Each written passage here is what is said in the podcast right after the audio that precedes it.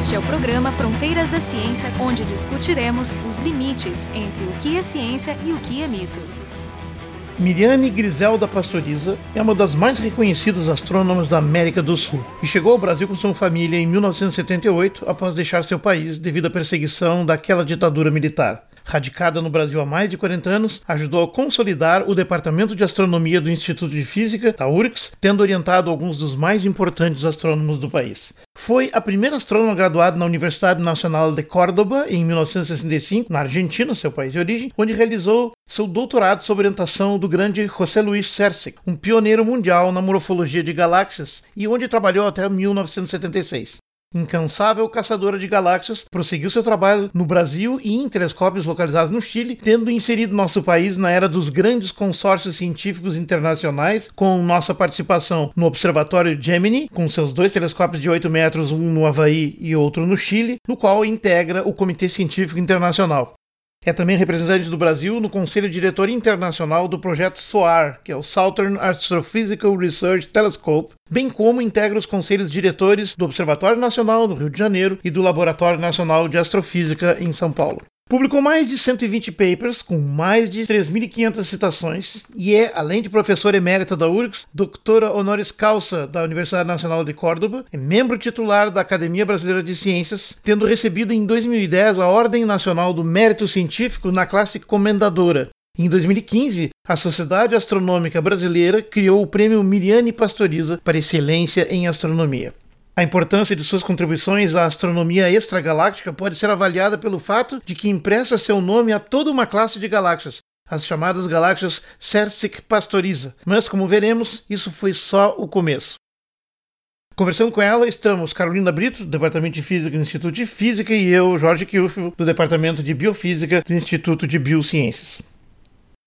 Então nós vamos conversar aqui um pouco sobre a história, toda essa trajetória fantástica e que tem tanto a nos ensinar. E eu quero começar falando um pouco, que tu contes pra gente um pouco dos céus de Santiago del Estero, na cidade da tua meninice, e as leituras que tu fazia nessa época, o que que aconteceu, por que que tu te apaixonou pela astronomia? Eu achei importante começar por aí. Eu nasci em uma cidade muito pequena, bem no interior do norte da Argentina, é um estado que se chama Santiago del Estero e a cidade onde eu nasci se chama Loreto. Então, nessa nessa cidade que eu nasci, é uma cidade de, o clima dessa região é muito seco, é quase desértico. Então, uh, tem um, um, verão muito quente, chega, a temperatura às vezes chega a 49 graus, e chover, a gente rezava para cair a chuva. Então, quando fazia muito, muito calor, a minha mãe, isso que estou contando quando eu tinha mais ou menos uns oito anos, tirava as camas de dentro da casa, porque naquela época, digamos 70 anos atrás, não tinha ventilador, não tinha ar-condicionado. E na minha cidade, a eletricidade ia até meia-noite, das oito à meia-noite. Tá, então, ela tirava a cama para fora e a gente dormia. E eu olhava o céu. E, e me chamou a atenção porque o, o, céu era todo escuro, então dava para ver as estrelas assim maravilhosas, dava para ver a Via Láctea, o cruzeiro. Bom, aí comecei eu a, a ficar curiosa e eu lia muito naquela época, diversão das crianças, de minha idade, que íamos para o colégio, uma, uma revista que se chamava Mundo Infantil e também uma revista chamada Biliken. Era muito interessante porque era muito didática, tinha muito material e também tinha material científico. Então me lembro que uma vez eu li, por exemplo, a matéria como estava formada, que estava formada por átomos, e uma das vezes sai sobre astronomia. Então começou a sair sobre como eram as estrelas, os planetas, como se formou o sistema planetário e a teoria de formação do universo de Lemaitre, que foi a primeira incipiente teoria sobre a explosão, não? o Big Bang. Então aí eu fiquei, eu comecei a, a, procurar na biblioteca da cidadezinha, que ficava na frente da praça, livros. O namorado de uma prima que estava fazendo o segundo grau, ele tinha um livro de, de cosmogonias. Ainda mantenho esse livro. Bem, aí então eu comecei a estudar e, e, e fiquei, fiquei interessada e desde então que eu dizia que eu queria ser astrônoma. Foi uma paixão assim, eu acho que inspirou o céu daquela cidade naquelas noites tão quentes do verão. E bom, eu comecei, por exemplo, a ver como eram as constelações, o nome das estrelas e, e ficava até tarde comentando para minhas irmãs, olha só, aquela é Sírio, olha só, aquele é o Cruzeiro do Sul e, e aquelas coisas. É, vocês eram cinco mulheres, né? Las Pastoriças. É, éramos, é, éramos assim, quatro irmãs. E minha mãe, porque meu pai faleceu quando eu tinha quatro anos. Só que minha irmã mais velha, ela era, tinha muito diferença de idade conosco. Então, ela teve que ir a estudar e, e ela praticamente nós te, ficamos mais juntas, mais próximas, eh, as três irmãs, que a minha irmã Mirta, que tinha sete anos, a outra que tinha seis e eu que tinha quatro. E quando tu terminaste, já estava terminando a escola e queria se dedicar à astronomia, o que, que aconteceu? Pois então, aí minha mãe, me, ela nunca falou para mim que isso seria uma ideia absurda. Só ela me falou que ela, como professora, não poderia custear para mim uma carreira que naquela época a universidade era de graça, mas não tinha bolsas para estudar na universidade. E o único lugar que dava para, a única universidade que dava para estudar era a Universidade de La Plata, que ficava mais de 2 mil quilômetros de distância. E naquela época a gente se mobilizava em ônibus, não tinha avião. E nós éramos de uma classe, minha mãe era professora de colégio, éramos de classe média, ou seja, jamais andaríamos. Acho que nem tinha avião. Quando a gente veio passar um avião, era uma festa, né? Mas, quando estava em quarto ano, no segundo grau, faltando um ano para eu finalizar o segundo grau, criaram na Universidade de Córdoba o Instituto de Matemática, Astronomia e Física. E era um instituto que ele, ele foi criado com uma ideia muito elitista. A universidade toda, o ingresso era completamente livre, tu te inscrevi pronto, qualquer outra carreira. Mas nesse instituto, a gente tinha que fazer um, um, tipo um vestibular e era muito pesado, sabe? Então a gente chegava lá em dezembro, no início de janeiro, assistia a um mês de cursos e depois tinha um exame. Tinha só 40 vagas. E os primeiros 10 tinham bolsas, umas bolsas que eram, assim, mais ou menos como se um estudante agora ganhasse 5 mil reais por mês. Então, eram muito requisitadas as bolsas mas também meus colegas que entraram em minha turma eram todos estudantes que tinham se formado nos liceus militares, que tinham uma excelente formação. Outros que tinham abandonado engenharia no segundo ano, tinham feito segundo ano e iam estudar física, porque tinham ou física ou matemática. Depois tinha do Montserrat, que é um colégio de segundo grau, que está associado com a Universidade de Córdoba e e era seis anos o segundo grau, ou seja, a formação deles era excelente também. E tínhamos uns poucos que, que do interior. O mais avançado que eu tinha estudado em matemática era logaritmos. A trigonometria jamais tinha ouvido falar e cálculo jamais. Então, quando começam as aulas, que os engenheiros que nos davam começam a falar de seno, cosseno, diferenciais, eu disse, meu Deus, o que é isso? Nunca tinha ouvido falar. Bom, aí formamos um grupo eu, uma outra moça que vinha do norte, bem do norte da Argentina, de Salta, outra mais de Santiago del Estero e um colega nosso de Córdoba. Esse colega, os pais dele tinham uma casa que estava nesse momento desocupada. Então nós internamos nessa casa e a gente estudava todo dia. Pegamos os livros, durante um fevereiro a gente eu acho que não viu a luz do sol. Aí conseguimos passar o exame de ingresso. Ficamos nos 40 selecionados. Mas não consegui bolsa, obviamente, mas já estava feliz.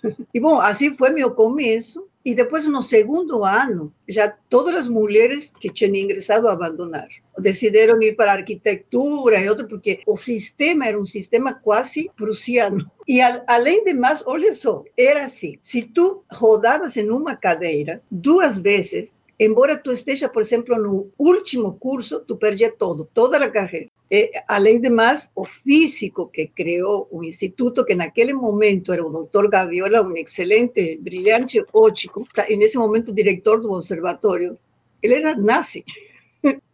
Então, eh, por pois exemplo, é. ele não deixou ingressar um colega brilhante porque usava óculos. Bom, então esse, com isso você conseguiu passar no exame final, ingressou e conseguisse começar e cursar a graduação. Então, aí justamente como é que eu consegui me manter sem a bolsa lá em Córdoba? É porque a minha irmã mais velha se formou de professora e ela foi ao interior da província para trabalhar como professora. Então a minha mãe já não tinha que sustentar minhas duas irmãs e então ela me mandava o valor do que chamava da pensão.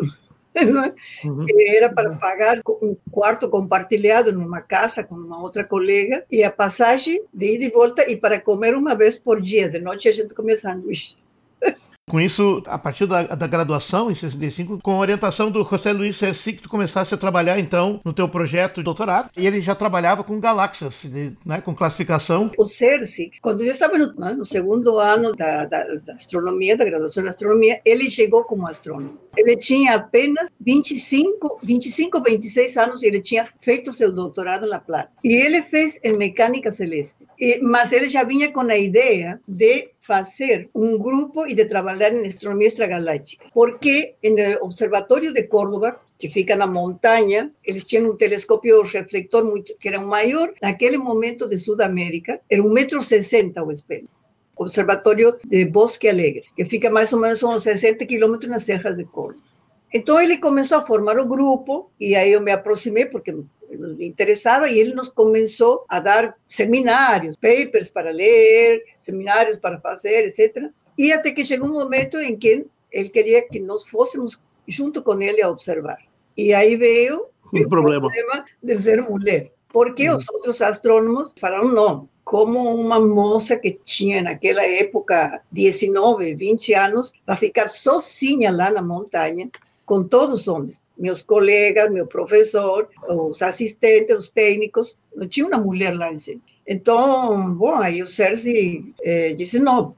Ele falou com o reitor e discutiram no Conselho Superior da Universidade se eu poderia ir. E eles autorizaram eu fui, comecei a ir. Então tu foste a primeira mulher a pisar no observatório também, e a trabalhar no observatório. Argentina, posso te dizer que foi. Isso que tu fazia com, com o CERSI, que nessa época era uma espécie de iniciação científica que a gente conhece. Era uma espécie de iniciação científica, e pelo meu trabalho que eu fazia com ele, é que me deram um cargo no observatório, que era um cargo que atendia os colégios. De noite, duas vezes por semana, ia nos colégios do, do primeiro e do segundo grau. Então, a gente mostrava o céu. Então, aí eu consegui um salário, eh, astrônomo assistente. Sim, como se fossem os projetos de extensão que nós temos hoje, né? Bastante comuns na universidade, né? Tinha umas filas enormes. Às vezes nós tínhamos mais de 100 pessoas. Um dia era colégios e a outro dia da semana era pessoas. O CERSEC é pesquisador bem importante, tem até um, uma lei de CERSEC. O CERSEC, eu diria que neste momento, sem dúvida, estou dizendo, é um cara que, se ele viveria, certamente seria um candidato a prêmio Nobel. Porque é. a, a, lei de Cersei, nesse momento, palestra que tu vá, trabalho. Todo mundo usa. Eu acho que deve ter mais de 10 mil citações. É, ele também publicou ali, provavelmente com a tua ajuda, em 68, o primeiro Atlas de Galáxias do Hemisfério Sul. Sim. Né? Porque ele tinha esse privilégio, nenhum outro pesquisador tinha, né? Não, não tinha, e sobre isso tem uma coisa muito interessante que eu vou contar para vocês, já que tu mencionou a lei de Cersei, que é uma, uma lei que descreve matematicamente a distribuição do brilho das galáxias, e que em certa medida tem a ver com a distribuição distribuição de densidade das estrelas. Então, ele começou a fazer aquele atlas né, morfológico, que eram fotografias, e a gente fazia isso foto. Eu colaborei, e Horácio Dottori, que também é professor do Instituto de Física, também professor emérito, ele era bolsista, tipo um bolsista de iniciação científica. Digamos assim, eu estava já quase finalizando minha licenciatura, e ele estava ingressando no Instituto. Então, eu estava ingressando na, na carreira. Uhum. O sempre, quem começava com ele, tinha que fazer aquela fotometria de galáxias, que gente fazia todo desenhado. Fazia os escâneres com um escaneador, depois nós tiramos os perfis. Então a gente ia com uma régua, nos medíamos, levava um mês para fazer. Íamos fazendo as curvas de nível. Pois Agora, é. em 10 minutos, com o software que existe, fazes de um milhão de galáxias. pois é. O Cersei, que é só uma curiosidade, tem uma injustiça na vida dele, né? Aí vou te contar. Então ele fez aquele atlas, por quê? Qual foi o motivo de fazer esse atlas? E mandar para todos os observatórios do mundo. Porque ele, quando descobre aquela lei de distribuição de brilho, em função das isofotos que a gente fazia, é, para vocês terem uma ideia mais concreta, se vocês pegam uma galáxia perfeitamente simétrica, como seja uma galáxia elíptica, a luz cai como 1 a, a uma potência, a 1 é a quarta. Então vai caindo a luz. E ele tinha descoberto que isso aí não funcionava em todas as galáxias. E que tinha algumas galáxias que se afastavam disso aí. Então ele substitui esse índice com um valor determinado por um número N. O índice de.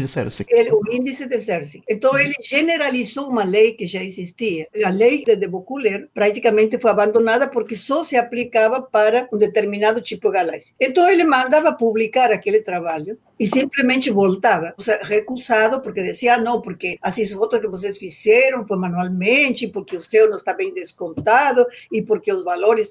Sempre tinha uma justificativa. Até que, lembro perfeitamente, um dia conversando na sala dele, estava eu e o Carranza e outros estudantes dele, pensamos que tinha que ter alguma forma de isso publicar, porque seguramente seria publicado. Então ele teve a ideia de imprimir um atlas que nunca foi publicado numa revista internacional, porque não foi aceito, porque obviamente tinha as pessoas, e tenho certeza que em paz descanse o de Boculer deveria ser, ter sido referido. É interessante essa história, né, porque conta um pouco do que são alguns paradigmas na vida acadêmica e um pouco a dificuldade do americano do sul, né, de fazer uma ideia tão impactante passar. Ainda existe esse problema, mas ele foi muito pior. Nessa época, certamente, ele estava... Já foi, tava... já foi. É. E é. então, no fim, então, ele distribuiu tudo isso e nós, quando publicamos nossos trabalhos, sempre utilizamos a lei, só que nós nos chamamos lei de Cersei.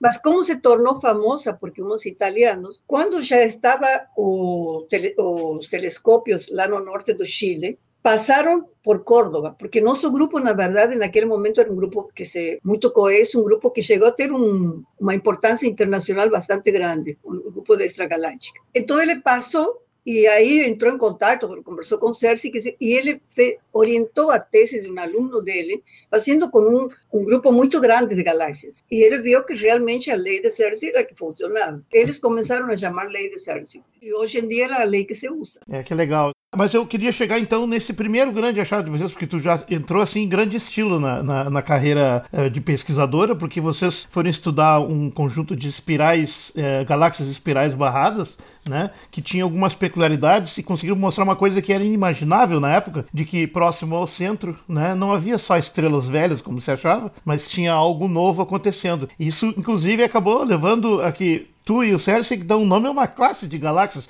Aliás, eu não consigo imaginar a homenagem mais bacana que ser chamado de galáxia, né? Que são as galáxias Cersei pastoriza. Eu fico emocionado só de dizer que eu conheço uma pessoa que dá nome para uma galáxia. Uma não, várias. Conta um pouco então desse, desse artigo. Começou em 65 e publicado em 68. Naquela época, 65, 70, o Seifer descobriu as galáxias ativas. Né? Galáxia que tinha uma particularidade, que tinha na, na região central uma luminosidade quase maior que uma galáxia inteira. Então, já se conhecia a existência das galáxias de Seyfert. Então, apareceu um trabalho, a gente recibia, sabe, as últimas publicações, só que eram revistas que nós recebíamos, recebíamos com seis meses de atraso, às vezes um ano, não é? Porque chegavam de, não de avião, porque o observatório não tinha dinheiro, avião, chegavam de barco a Buenos Aires e de Buenos Aires até Córdoba e de trem. Então, apareceram duas, três galáxias que eles tinham observado na região central, tiraram uma imagem com muito baixa exposição. Então, conseguiram ver que na região central da galáxia não era esférico, assim, tipo como se fosse uma galáxia elíptica. Ele tinha umas condensações que eles chamaram de hot spot.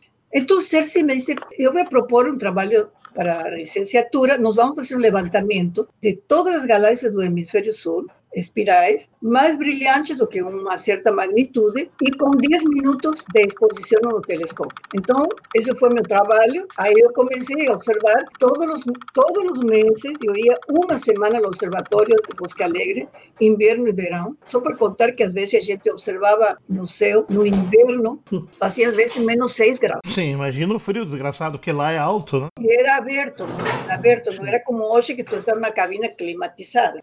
Então, aí começamos a observar e, bom, eu fui analisando as propriedades desse sistema de galáxias. Aí o Cersei chamava e perguntava, bom, o, o que que tu encontrou, quais são as novidades. Então, eu comentei, olha, eu fiz um histograma e eu vi que só aparecem esses hotspots e esses núcleos amorfos em galáxias que têm uma barra.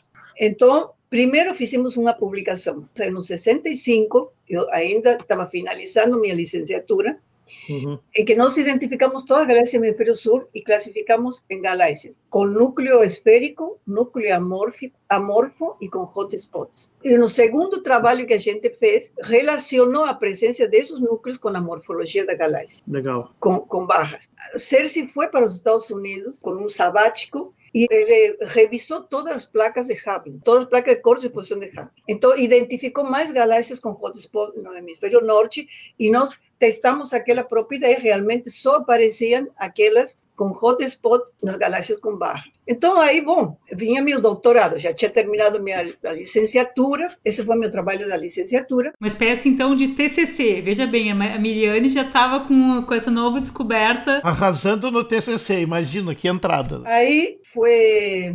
Então, meu doutorado, no, no intervalo, um astrônomo americano ele era militar, tinha estado na, na guerra do Coreia, e lembra que na guerra de Coreia começaram a utilizar os intensificadores de imagem. Ou seja, eles observavam e pela temperatura do corpo da pessoa conseguiam enxergar. Então, ele teve a ideia de utilizar isso e adaptar para um espectrógrafo. E daí surgiram os intensificadores de imagem. Então, ele construiu um espectrógrafo, e já Cersei era muito conhecido assim, no mundo da, da astronomia extragaláctica, y propuso hacerse trazer para, porque a, a velocidade radial das galáxias do hemisfério sul não se conheciam, porque não tinha espectrógrafo. Então, ele sugeriu hacerse, digamos assim, de colocar esse espectrógrafo no, no telescópio de Bosque Alegre. E aí, olha, histórico. Aí Cersei me pergunta, o que, que você acha? E eu disse, ah, eu comentei para ele, ah, eu gosto muito de espectros, porque eu, tinha, eu tive uma, uma, uma, umas, umas, aulas com um astrônomo que fazia classificação espectral de estrelas. E eu gostei, sabe, isso das linhas, em absorção e essas coisas. Então ele disse, tá, então eu vou responder para o pai, é o nome dele, mas tu vai ter que te responsabilizar, porque eu não gosto de espectros. Tá, disse, bom, bom, aí veio porque uma das razões pelas quais eu fui para Estados Unidos. No ano 1968, e fiquei um ano nos Estados Unidos. Fiquei seis meses em Texas, onde eu fui a observar com outros astrônomos, aprender a usar espectrógrafos nebulares, ou seja, espectrógrafos que observavam galáxias. E depois seis meses em Texas, porque o, o Pacher ia estar em Texas ele estava provando aquele espectrógrafo nebular com esse intensificador de imagem, eu ia aprender ensinar e depois ele mandaria e Sim, tu foste responsável, então, de ser a pessoa do grupo que, for, que seria expert em, na, nessa área, no caso. Que estava começando né, a, a, a surgir né, em Córdoba. No mundo inteiro estavam começando a surgir os intensificadores de imagem. Ou seja, eles baixavam no tempo de exposição uma galáxia que levava três horas, quatro para observar, para tirar uma imagem, ele baixava para uma hora, menos de uma hora. Então, era assim, um, para ter uma ideia, um espectro de uma galáxia, aqueles que usaram para, para medir a velocidade radial da lei de Hubble, eram espectros que duravam às vezes uma noite inteira. E o espectro, embora era um espectro de muito baixa resolução para concentrar a luz, a, a luz da galáxia é muito difusa, não, não é como a luz de uma estrela. Então, era, tu tinhas que expor muito tempo e em placas fotográficas, que eram, imagina, são placas de, de vidro que tem uma emulsão de prata. Hum? Miriane, tu pode nos dizer em, em, poucas palavras o que, que, que tipo de informação tu consegue obter olhando para um, espe um espectro de uma galáxia? Bom, a primeira coisa que dá para tu saber é a velocidade radial, ou seja, a velocidade de afastamento da galáxia. E isso permite, conforme a lei de Hubble, determinar a distância que se encontra a galáxia. Ou vice-versa, tu puedes fazer, digamos assim, um controle da lei de Hubble quando tu observas muitas galáxias. Então, e além de mais, permite determinar que tipo de estrelas as que estão dominando a luz da galáxia. Isso Porque pela composição química, né? Aparecem, claro, a composição química da, das estrelas que formam a galáxia, porque este não é o espectro de uma estrela, o espectro composto de todas as estrelas. Então, se tem mais estrelas frias, vai dominar o espectro de estrelas frias. E nas regiões que tem estrelas mais quentes, vai dominar domina o espectro das estrelas mais quentes. Ou seja, vocês iam poder identificar o que, que eram os hotspots que vocês tinham visto anteriormente. Então, minha tese de doutorado foi reobservar todas aquelas galáxias com hotspot na região nuclear. Pero, além de mais, a gente aí já entraram outros, outros do grupo não, a observar a velocidade radial. E o CERCI também. Eu não me interessava muito na velocidade radial, só me interessava em nos hotspots. Aí foi que eu fiz uma coisa, não? Como eu tinha gostava de espectros, então eu fui e peguei com o mesmo telescópio espectro de estrelas quentes, frias, de, de todos os tipos de temperatura que e de todos os tipos espectrais de estrelas. E depois eu fui comparando com os espectros e aí de, aí foi que descobrimos que esses hotspots eram regiões de formação estelar. Essa é a minha tese de doutorado. Vai, é quase uma descoberta acidental, assim. Em onde eu demonstro, digamos assim, que, que a, a, as estrelas que dominam a, os, os hotspots eram, e, e, todas aquelas galáxias que tinham seus núcleos amorfos, que depois se viram que são formação, região de formação de estrelas, era justamente isso. Tinha estrelas novas, tinha estrelas se formando o qual foi uma revolução, por quê? Porque na época que nós começamos a, a trabalhar nessas a ideia que se tinha do núcleo de uma galáxia era que era, um, era uma, é, uma concentração de estrelas velhas, ou seja, a ideia que se tinha assim, a galáxia se formava a partir de uma nuvem. A nuvem colapsava na região central e aí tinha o primeiro evento de formação de estrelas. Né? Ou se, e se fragmentava nas, en un halo, y ahí tienen las estrellas bellas, que eran los aglomerados globulares y un núcleo de galaxia. Esa era la primera, y, y que no tinha mais, eh, digamos, eventos de formação estelar. Esse achado foi, mudou tudo. Bom, mudou, mas depois, esse achado, não é que no núcleo da não tem estrelas velhas, mas olha o que aconteceu, aí veio, os franceses começaram a observar nossas galáxias, eles se interessaram muito, foram para Córdoba, e tinha vários que trabalhavam na área de eh, dinámica de galáxias. ¿no? E faziam teorias. Então, aí tem várias teorias, e a François Combes, acho que fez o seu doutorado, em onde ele, ela demonstrou que as barras, a presença de barra no disco com gás de uma galáxia espiral, suga, não suga o gás do disco, leva para o centro e forma aquele anel a barra mesmo já forma uma, uma inestabilidade em forma de anel. Então, por isso que, que, o gás se acumulava na forma de anel, que quando subia, digamos, até uma certa densidade, ela se condensava em, em, em aglomerados de estrelas. É. Mas isso foi posterior, foi posterior. processo teórico. Então, isso foi, digamos assim, acho, acho que foi uma coisa relevante muito importante. Né? Então, ficou o teu nome do CERSIC na categoria de galáxias. Então, certamente é importante, né? As galáxias CERSIC pastoriza. Miriane, e esse, e esse trabalho foi esse que durou cinco anos antes de tu conseguir publicar? Quer dizer, tu, tem um trabalho teu que vocês demoraram um tempão. O nosso é. foi, se publicava assim, muito rapidamente. A, a, primeira vez que, na verdade, eu não apresentei o trabalho foi de Boculer, que apresentou, olha, foi no ano 1970 ou 71 que teve o primeiro simpósio internacional sobre quasars, hum. que foi no Uppsala, na Suíça, e nós fomos. Foi a primeira vez que eu fui à Europa. Foi todo o meu grupo. E aí, quando apresentaram as características dos quasares, dos galáxias Seyfert, que sei eu, então eu me lembro de Boculer se levantou e disse, ah, eu quero comentar uma descoberta muito importante que fizeram CERSI, que sou estudante, me fez a mim ficar de pé e contou sobre as galáxias com núcleo peculiar. Nessa época chamaram, depois começaram a chamar galáxias. Ou seja, Foi ali a consagração. Eu, eu, acho importante colocar porque isso é aqueles momentos definitórios da história que a gente nunca ouve alguém contar. Muito bom. E, e aí, você já estava nesse ano trabalhando no teu próprio trabalho, né, 1970, do espectro variável de uma galáxia. NGC 1566, né? Por que, que esse trabalho deu tanta polêmica? Entre todas as galáxias que eu ia observava, também observava a galáxia Seyfert. Então eu observava a 1566 porque estava na lista das galáxias Seyfert já esta foi a primeira parte da entrevista com a astrônoma extragaláctica Miriane Pastoriza, do Departamento de Astronomia do Instituto de Física da URGS. Conversando com ela, tivemos Carolina Brito, do Instituto de Física, e eu, Jorge Kilfield, do Instituto de Biociências. O programa Fronteiras da Ciência é um projeto do Instituto de Física da URGS.